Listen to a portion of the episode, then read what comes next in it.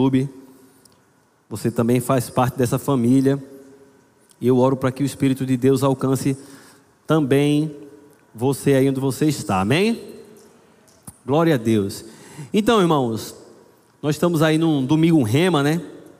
Tivemos aí um mês com as super quintas. Então, tivemos a honra de receber é, professores do Rema, professores renomados do Rema, cada um trazendo aí uma matéria ou uma pincelada de uma das matérias. Não terminou ainda, temos a última quinta de novembro, né? Eduardo Cardoso vai estar aqui ministrando a palavra do Senhor. Eduardo Cardoso, ele é professor do Rema, e eu digo que ele é o professor internacional do Rema, porque ele tem um Rema em Angola, ele ministra aula ali. E Rema na Europa, Rema na Argentina e outros lugares, e ele ministra aula lá também. Então, nessa próxima quinta-feira, não fica de fora, será o encerramento dessas super quintas. Mas hoje, orando ao Senhor, perguntando qual matéria eu deveria ministrar, Deus trouxe algo que foi bem diferente. Eu não vou ministrar sobre nenhuma matéria específica, eu não vou dar uma aula demonstrativa hoje. Como eu falei, na verdade eu decidi te mostrar o motivo pelo qual você precisa fazer o rema. Amém? Aquela frase, ah, o rema mudou a minha vida. Né? Às vezes algumas pessoas são até uma blasfêmia. Não, quem muda a vida da pessoa é Jesus. Você vai entender o porquê o rema muda a sua vida. Amém? Louvado seja o nome do Senhor Jesus. A gente vai começar lá em Provérbios, no capítulo 4, no verso 23. Provérbios 4, 23. É um texto bem conhecido. Aleluia. Deus é bom.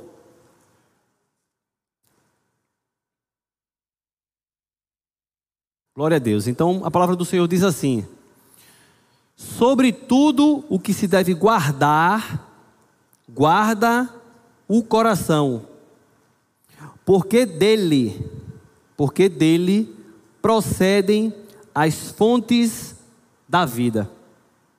Vou ler novamente. Sobre tudo o que se deve guardar, guarda o coração, porque dele procedem as fontes da vida. Então, esse texto, né, escrito aí pelo rei Salomão, um homem sábio que recebeu sabedoria do alto, recebeu sabedoria de Deus, inspirado pelo Espírito de Deus, ele traz essa verdade que é muito profunda e transformadora. Né?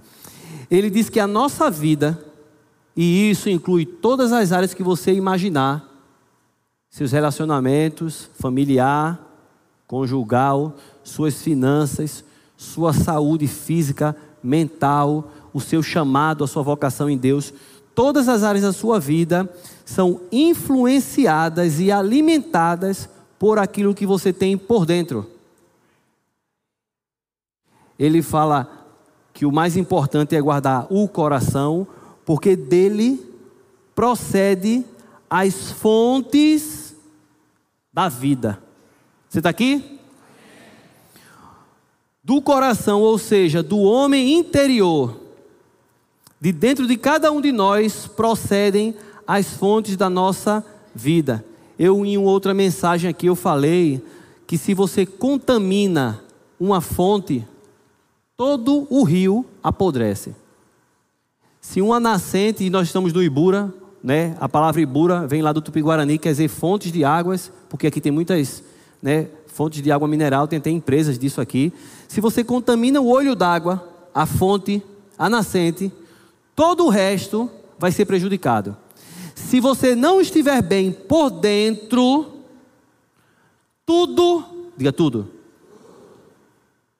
do lado de fora vai estar prejudicado. O Senhor Jesus, ele reforça esse conceito lá em Mateus 15, a partir do verso 17. Mateus 15, 17. Olha o que Jesus diz: Não compreendeis que tudo o que entra pela boca desce para o ventre e depois é lançado em lugar escuso? Mas o que sai da boca vem do coração. E é isso que contamina o homem, porque do coração procedem maus desígnios, homicídio, adultério, prostituição, furtos, falsos testemunhos, blasfêmias. São essas coisas que contaminam o homem, mas o comer sem lavar as mãos não contamina. Jesus não estava falando aqui sobre higiene, a questão aqui não é essa. Jesus estava falando sobre aquilo que realmente interfere na nossa vida. Veja que ele diz que um homicídio, um roubo, um furto, um comportamento destrutivo não acontece por acontecer.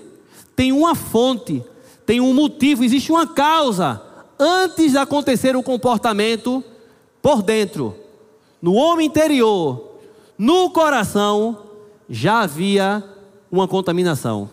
Isso não serve apenas para o lado ruim, porque ele estava falando aqui sobre contaminação, mas serve também o amor, a nobreza, a ética, o caráter, um comportamento assertivo, não é fruto do acaso, é porque antes a fonte ela está limpa. Você está aqui? Nossa vida, a maneira com que reagimos aos problemas, a maneira com que tratamos as pessoas, aquilo que priorizamos em nossa vida, o que decidimos e até o que sonhamos é consequência de como estamos por dentro. Por isso que o tema da mensagem de hoje é de dentro para fora. Porque o rema, o que o rema faz com alguém é transformar de dentro para fora. Amém? Mas aí você já, vai entender. Glória a Deus. Quando falamos do nosso interior, falamos da parte imaterial do homem do coração e da mente. O coração do homem, seu espírito, foi resolvido no novo nascimento. Entenda, a parte imaterial do homem, o homem interior, o coração e a mente, o espírito e a alma. O coração, se você recebeu Jesus, foi resolvido. Ezequiel, no capítulo 36, no verso 26, Deus fez uma promessa que quando você recebe Jesus, quando você de fato e de verdade crê em Jesus com seu coração e o confessa com sua boca, você não entra para uma religião. Põe aí, Ezequiel 36, 26. Deus disse: Eis que darei um coração novo, colocarei dentro deles um espírito novo. Dar-vos-ei coração novo e porei dentro de vós um espírito novo. Diga coração novo. Diga espírito novo. Irmãos, quando a Bíblia fala sobre coração, nunca pense que é essa bomba de sangue, tá? Coração no sentido de âmago do homem. Acabamos de ver, está falando do espírito do homem, né? Tirarei de vós o coração de pedra e vos darei um coração de carne. Ou seja, quando você recebeu Jesus, o problema do seu espírito foi resolvido no mesmo segundo. Deus tirou o coração de pedra, isso é uma figura, colocou, colocou um coração de carne, ou seja, ele colocou dentro de você um novo espírito. Você nasceu de novo. Por isso que as coisas velhas se passaram e tudo se fez novo. Quem está em Cristo, nova, diga nova. Criatura é. Então você tem um espírito novo. Só que o seu homem interior não é apenas o espírito. Tem uma outra parte que é a sua mente, que a Bíblia chama de alma, que não foi transformada no novo nascimento. Então, quando eu recebi Jesus, o meu espírito foi transformado e a minha mente permaneceu a mesma, assim como o meu corpo.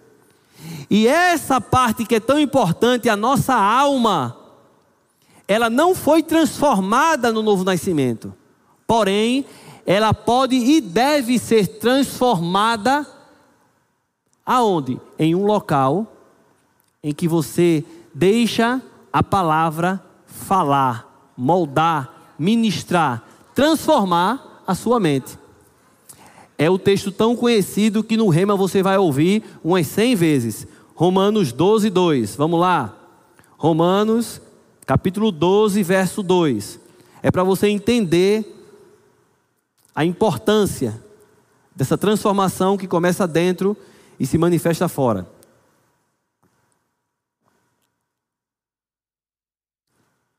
Romanos 12, 2. E não vos conformeis com esse século, mas transformai-vos, diga transformação. Transformai-vos pela renovação da vossa mente. Diga mente. Para que experimenteis qual seja a boa, agradável e perfeita vontade de Deus. Observe que Paulo está falando, falando de mudança, está falando de uma transformação para cristãos. Então, essa carta é o apóstolo Paulo escrevendo para crentes, servos de Deus que habitavam em Roma. Carta dos Romanos. Ele diz: Olha, vocês que já nasceram de novo, vocês que já foram batizados com o Espírito Santo, sejam transformados. Mas Paulo já nasci novo, seja transformado. Não agora mais no seu espírito, mas na sua mente.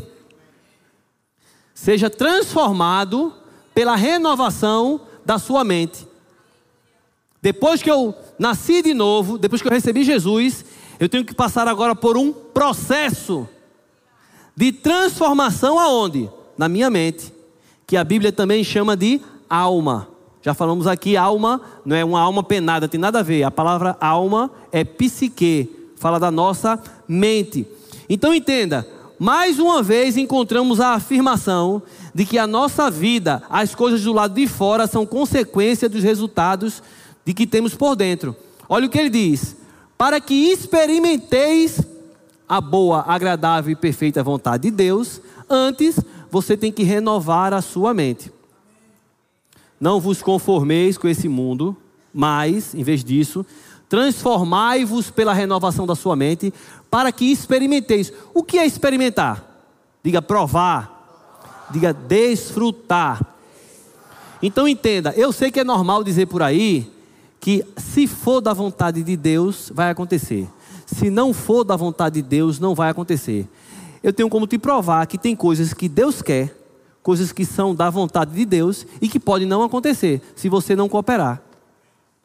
Um exemplo é 1 Timóteo 2,4, que diz que a vontade de Deus, Deus deseja que todos sejam salvos, mas nem todo mundo vai ser salvo. Deus quer, mas se a pessoa não se arrepender, não crer e não confessar, não vai ser. Então, muita coisa para acontecer depende da vontade de Deus, mas de uma atitude do homem.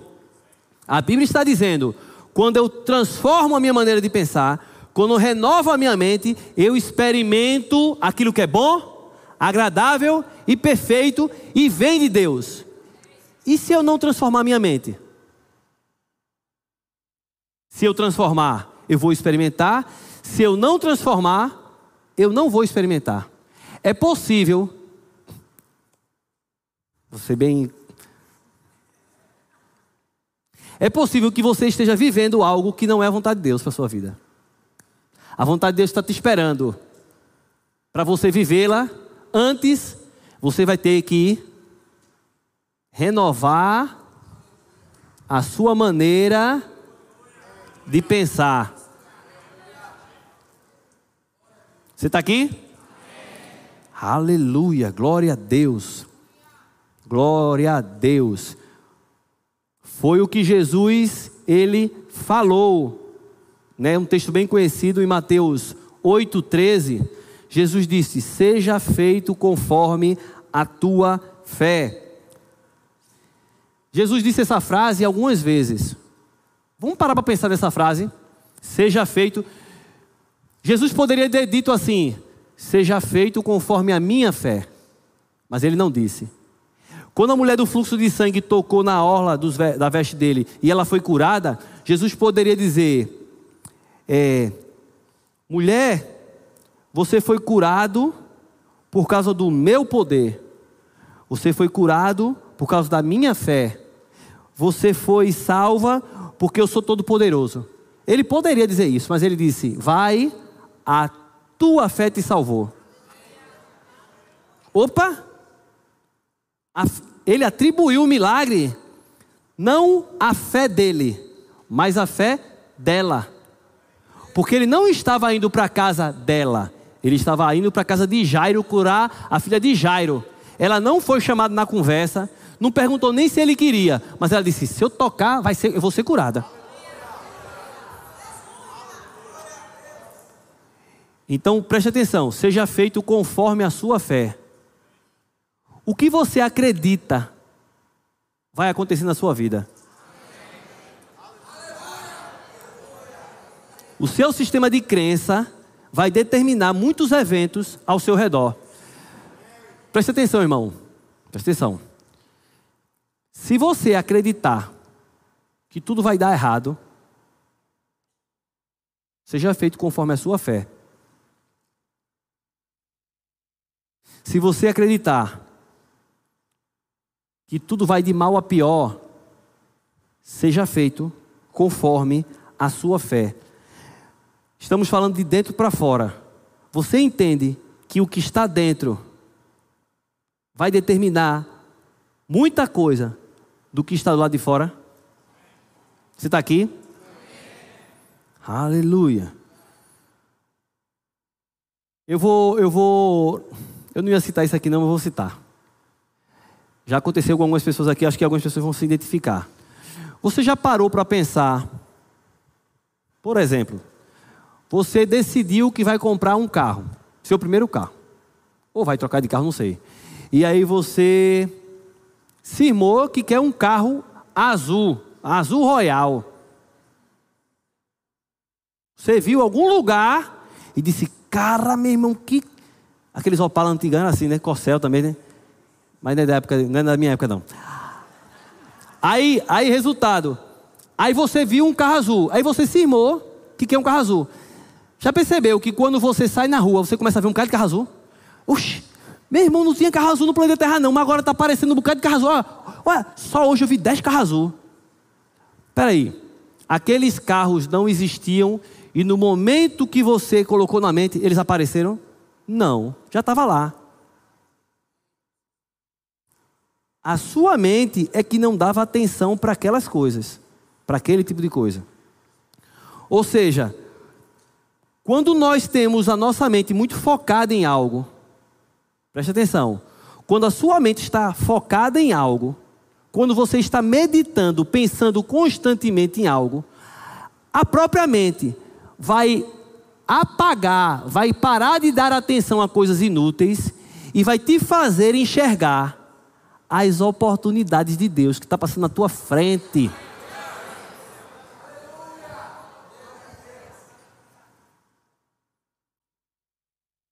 Você está aqui ou não? Aleluia. Vê que coisa interessante. Tem uma história bem interessante de Agar. Agar foi a serva de Sara que ela disse: Vai, Abraão, deita com ela, já que eu não posso ter menino, tem menino com ela. Aí dela nasceu Ismael. Por isso está aquela confusão toda lá no Oriente, porque os árabes, descendentes de Ismael, querendo acabar com os descendentes de Isaac, né? os filhos de Israel. Então, chegou um determinado momento que Isaac nasceu, Ismael mais velho, Sara disse: Esse menino vai acabar herdando a herança de Abraão. E disse para Abraão: Abraão, manda ela junto com seu filho e Agar, ela vai para o deserto, diga deserto.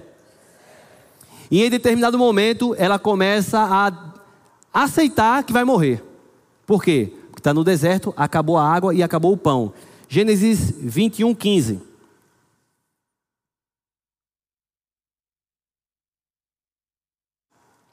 Gênesis 21, 15.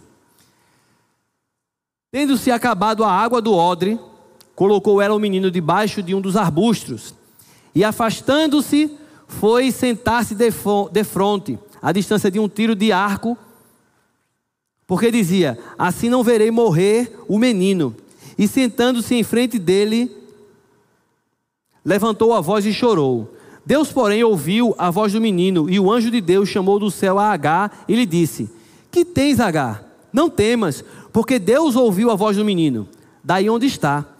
Ergue-te, levanta o rapaz, segura-o pela mão, porque eu farei dele um grande povo.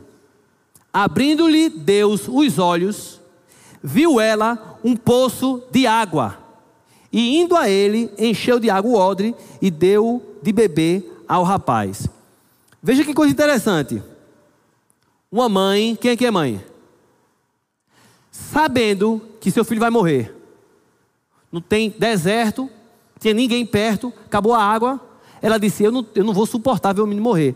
Deixou o menino debaixo de um arbusto e foi a uma distância de um tiro de arco e ficou lá. Se sentou e começou a chorar. Ela estava focada em quê? No deserto, na falta, na escassez, na derrota. Aí Deus, Deus manda o anjo e diz assim: mulher, eu ouvi o clamor do menino. Só que a Bíblia diz algo que eu acho muito interessante. A Bíblia não diz que Deus abriu um poço. Preste atenção. Deus não abriu um poço. A Bíblia diz: E Deus abriu os olhos dela para que ela visse o poço que já estava ali.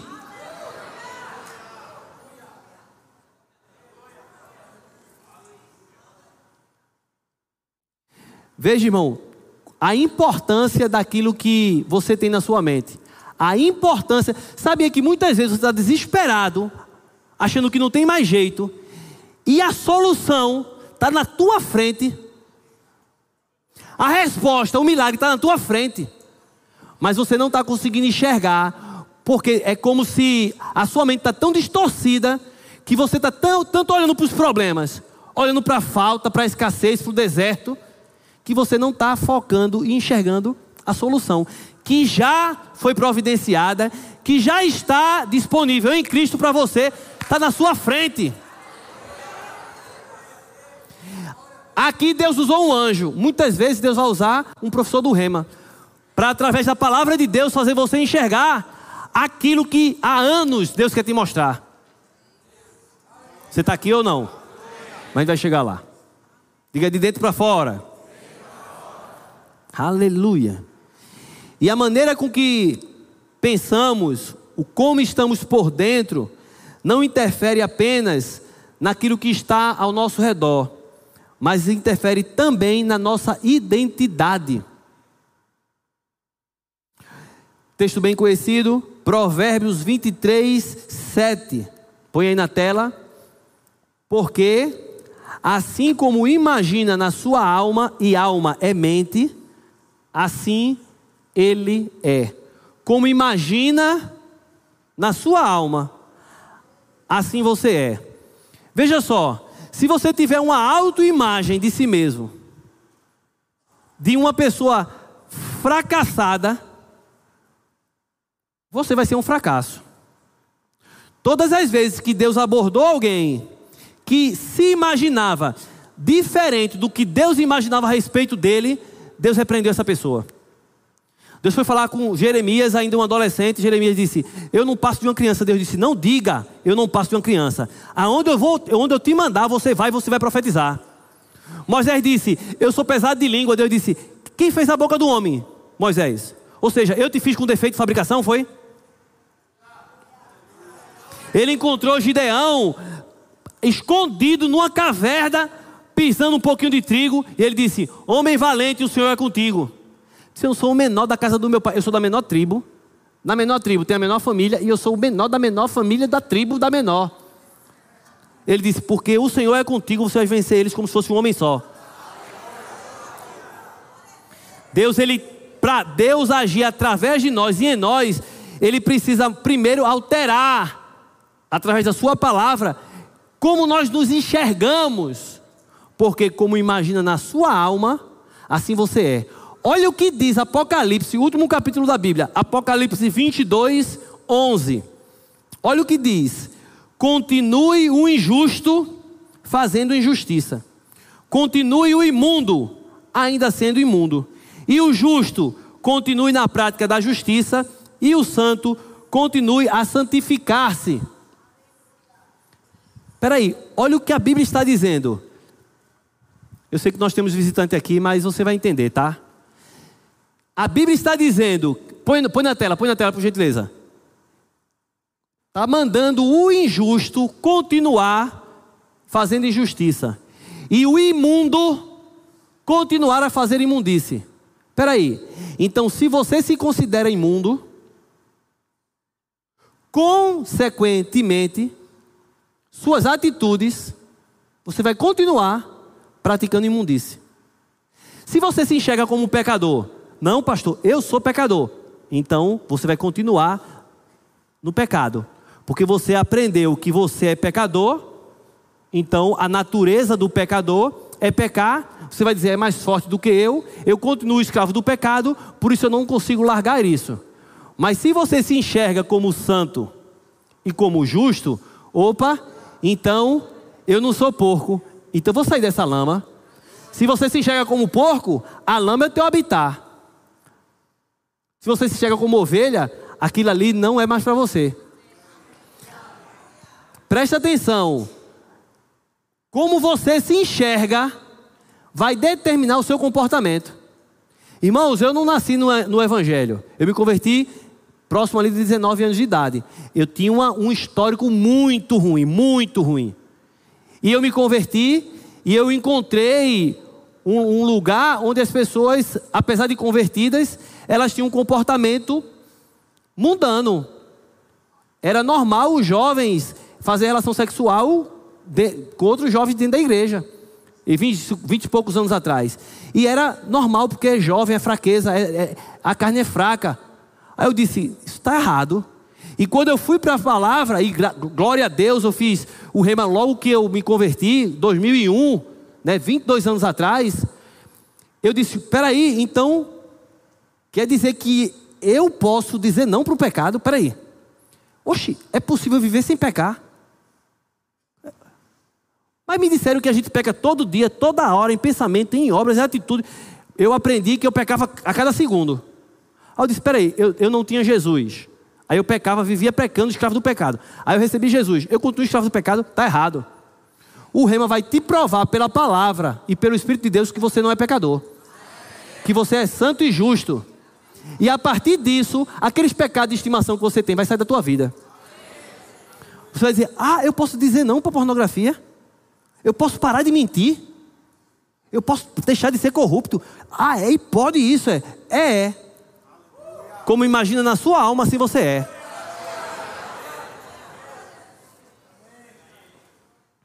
Aleluia. Glória a Deus.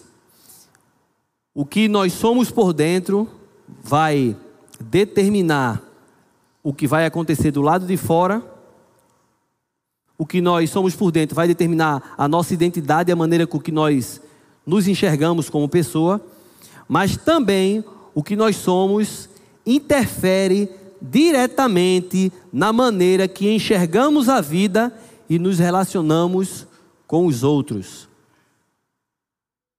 E nessa parte é o que eu queria que você prestasse bem atenção. Mateus capítulo 6, verso 22. Mateus capítulo 6, verso 22.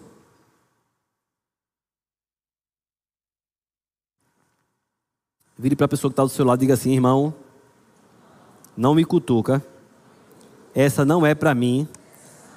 Essa agora é para você, tá? Vamos lá. Mateus 6, 22. São os olhos a lâmpada do corpo. Se os teus olhos forem bons, todo o teu corpo será luminoso. Se, porém, os teus olhos forem maus, todo o teu corpo estará em trevas. Portanto, caso a luz que em ti há sejam trevas, que grandes trevas serão. Olhos aqui, obviamente que de novo não está falando desses olhos físicos. É a maneira com que enxergamos a vida.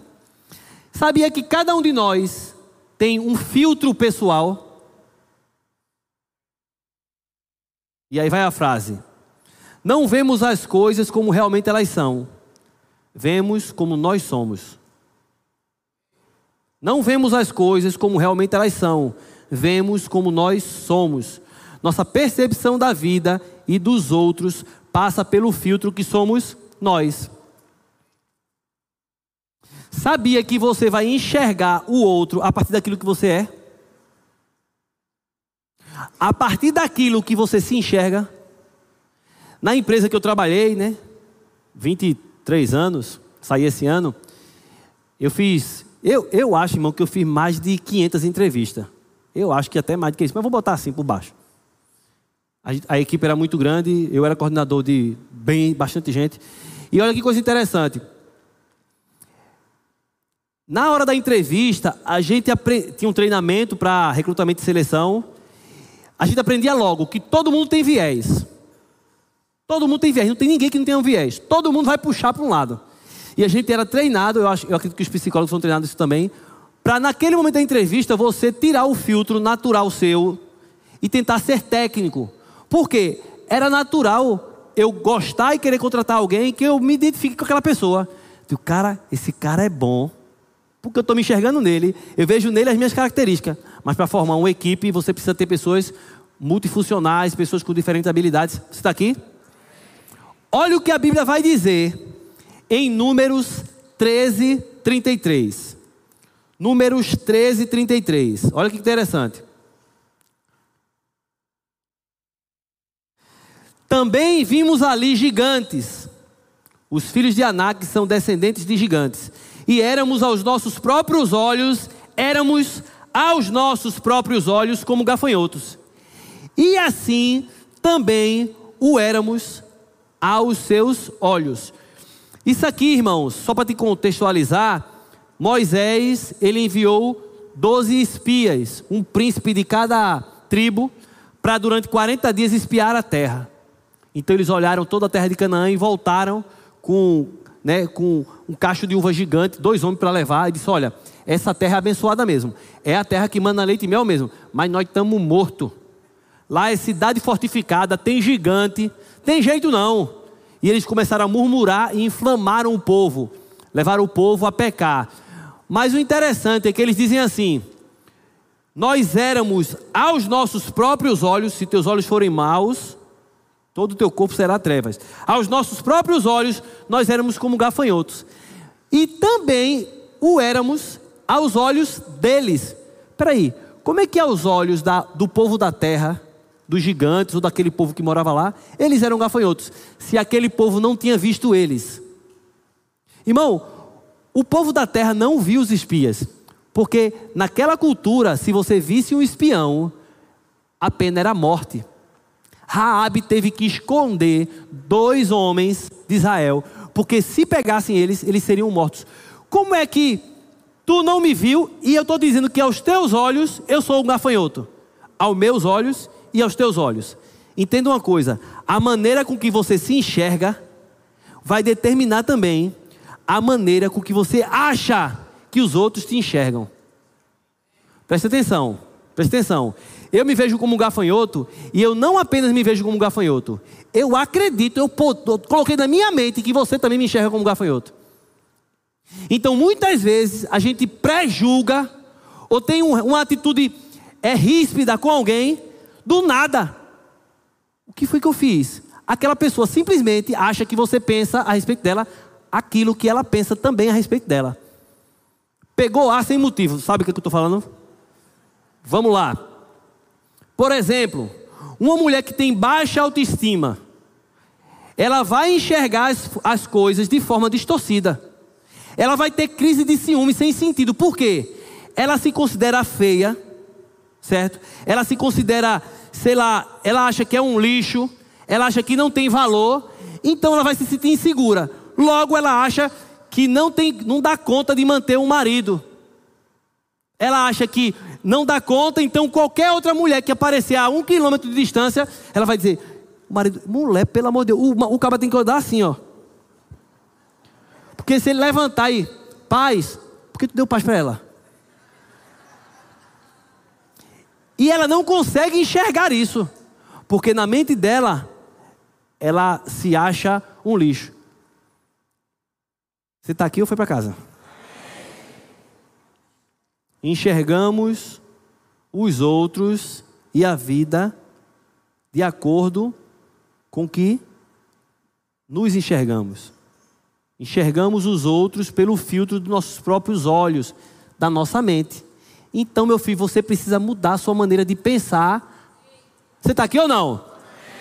Aleluia. Isso também acontece com o que nós chamamos de compaixão, né?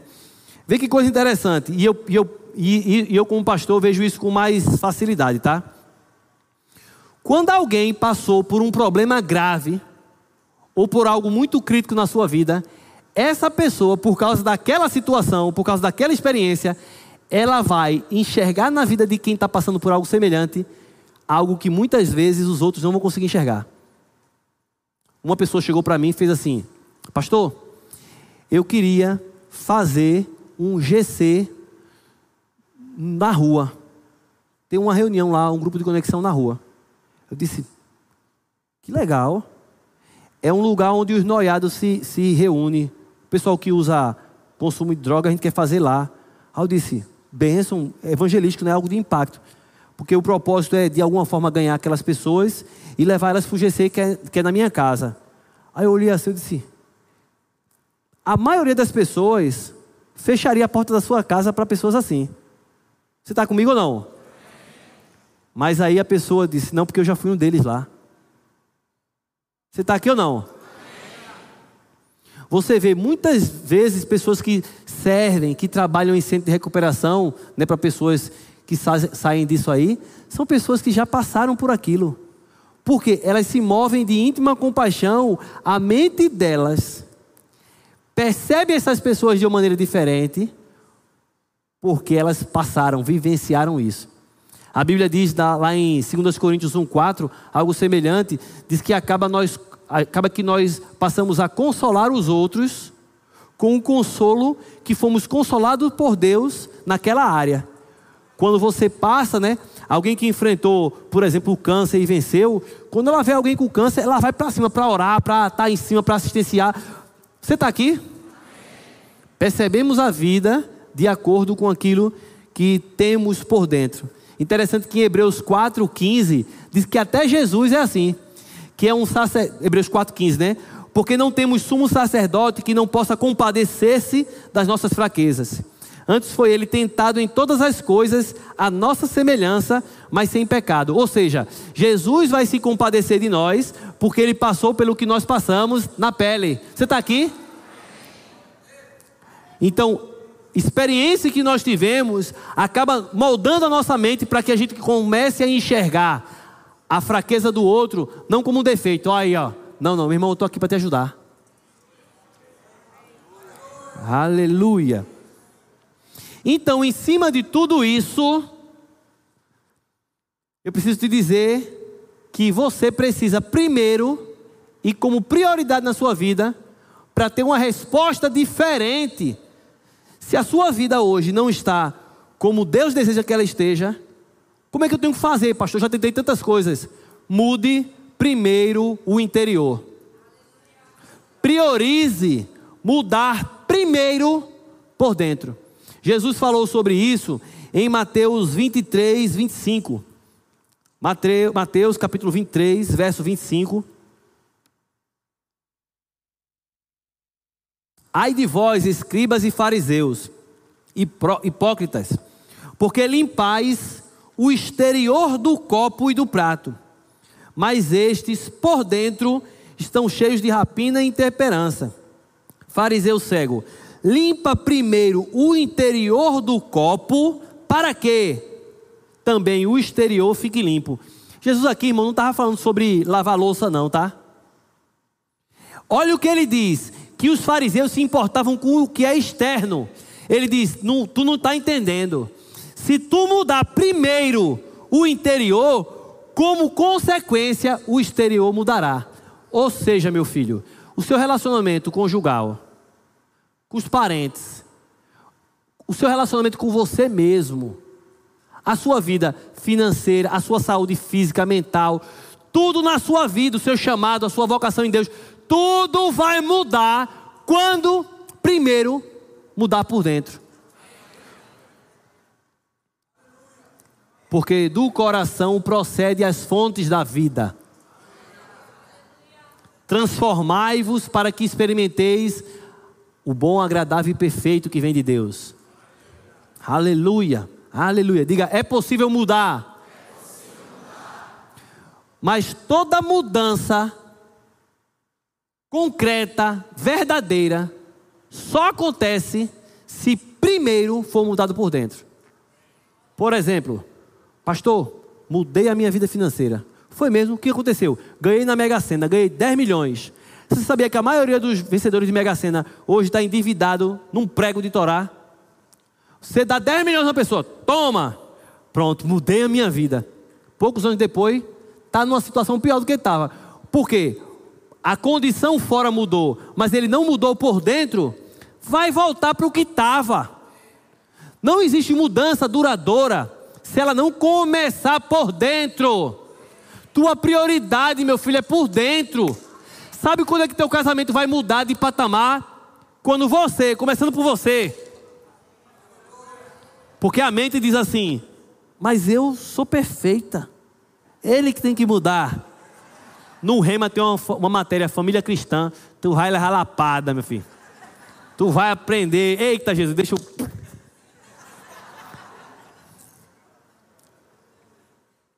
Aleluia.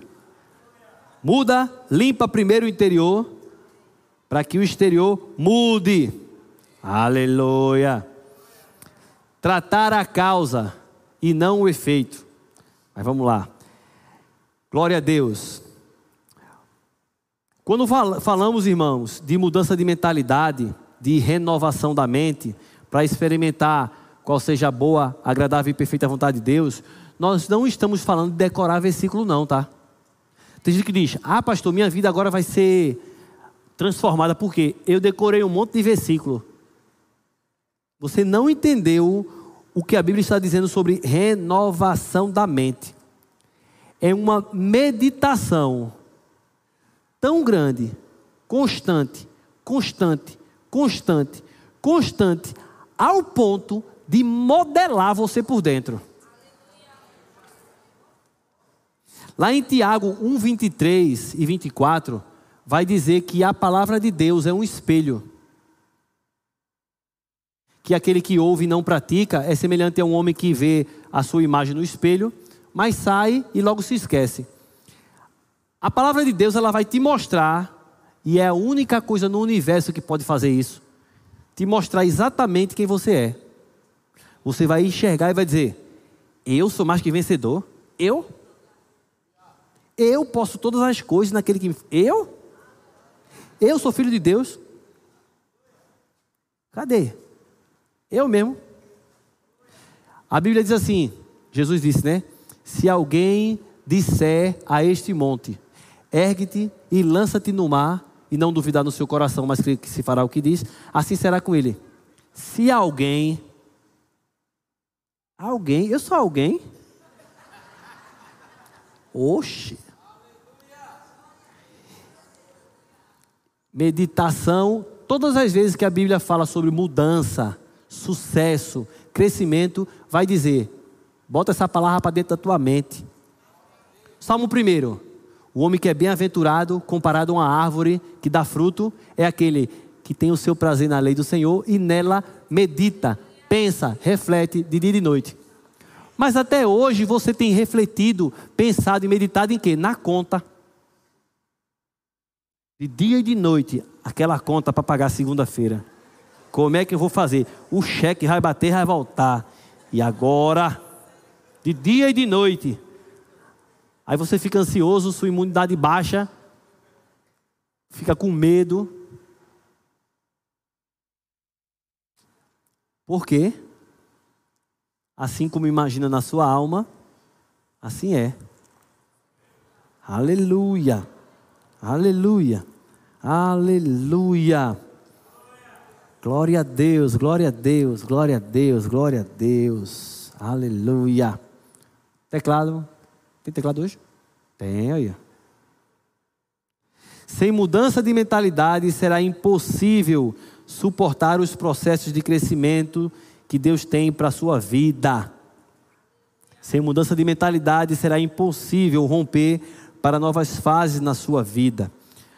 Um texto que é bem conhecido, né, e também é repetido muito no Rema, é João 8:32. E conhecereis a verdade, e a verdade vos libertará. Jesus não disse uma oração forte vai te libertar. Jesus não disse uma mala de dinheiro vai te libertar. Jesus não disse um auxílio do governo vai te libertar. Jesus não disse que um diploma vai te libertar, mas o conhecimento da verdade. Conhecimento da verdade. Conhecimento da verdade. Conhecimento da verdade. Isso é a única coisa que pode de fato transformar a sua vida, meu irmão.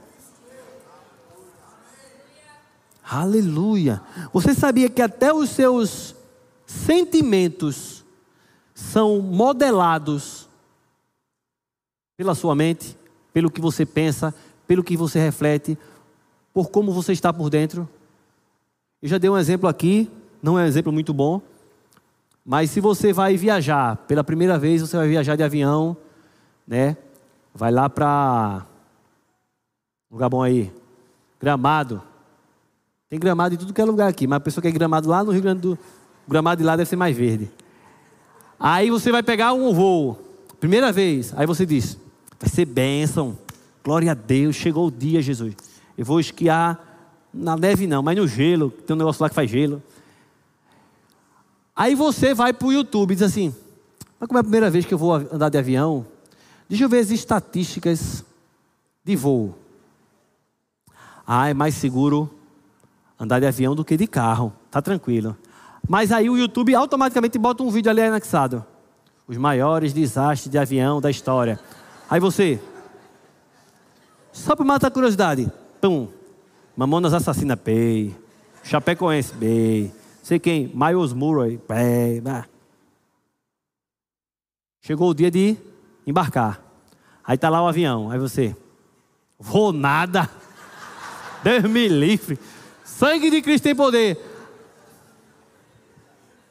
Aí toma um gadernal para poder ir. Você percebeu que os seus sentimentos. Não, não, tem gente que vomita. Se arrependa, estou me arrepiando todinho. Seus sentimentos. O que você está sentindo.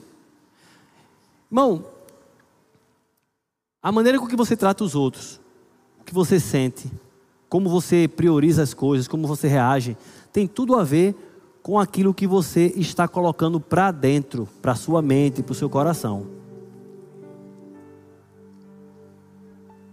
Se você é, só, só, só enxerga, só coloca um tipo de informação para dentro, você está assistindo, sei lá, é, jornal, e aí você gosta muito de assistir jornal e, e ver sobre esse tribunal que a gente tem aí, que é o tribunal maior dentro do, da nossa nação. Aí você só vê aquilo.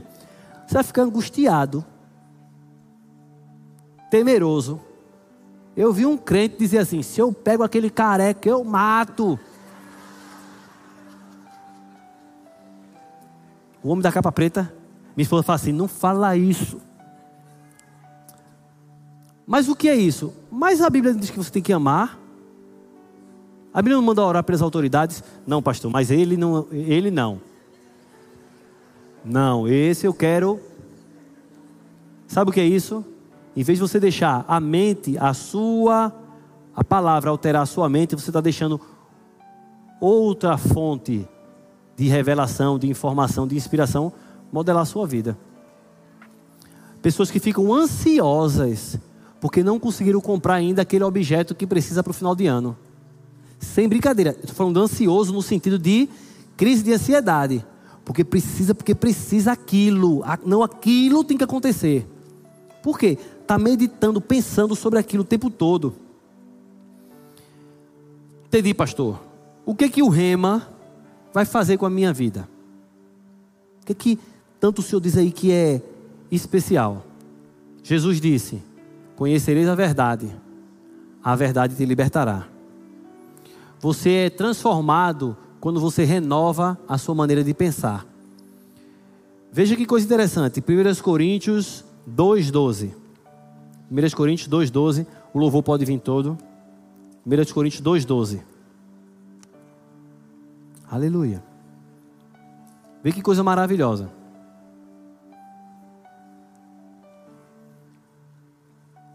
Aleluia. Ora, nós não temos recebido o Espírito do mundo. Diga, dentro de mim não há o Espírito do mundo. Aí ele diz: e sim, o Espírito que vem de Deus. Diga, na minha vida, dentro de mim, habita o Espírito de Deus. Diga, eu sou templo e morada do Espírito Santo. ele foi morar dentro de, de você para quê? Põe na tela, tira não, por favor, o versículo. Tá, não li tudo ainda não. Alô? Põe na tela. Aí, meu filho. Ora, não temos recebido o Espírito do mundo, e sim o Espírito que vem de Deus. Para quê? Propósito. Qual o propósito do Espírito Santo de entrar na tua vida? Para que você conheça o que por Deus, o que o teu Pai Olha o que ele diz: nos foi dado gratuitamente. Nos foi dado, está em que tempo? Futuro, presente ou passado? Vai ser te dado. Então entenda: existem coisas que teu Pai Celestial te deu, já te deu. O Espírito Santo foi dado a você para que você conheça. Conheça, conheça, conheça Conheça, para que você conheça. E Deus, Deus não vai abrir o poço. Lembra de H?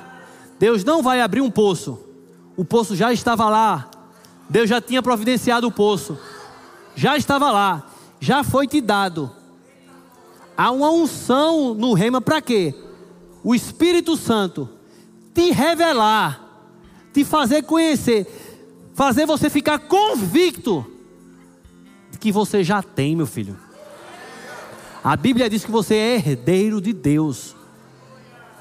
Aleluia. Aleluia. Aleluia. Aleluia. Glória a Deus, glória a Deus, glória a Deus. Aleluia. Eu fiz um exercíciozinho aqui, só para gente. Uma matemática né? É, no rema são 24 matérias. Por que o rema muda a vida da pessoa? No rema são 24 matérias. Cada matéria tem 14 aulas. No período de dois anos. Segunda, quarta e sexta noite, tá? E veja que coisa interessante. Eu fiz um cálculo básico com a quantidade de matérias, a quantidade de horas das aulas, e eu encontrei que no Rema você vai ter algo muito próximo ali de 322 horas aula em dois anos. Se você é um crente que só vem para a igreja no domingo à noite, considerando que uma pregação em média aqui na igreja tem 50 minutos e que nós temos 52 domingos no ano,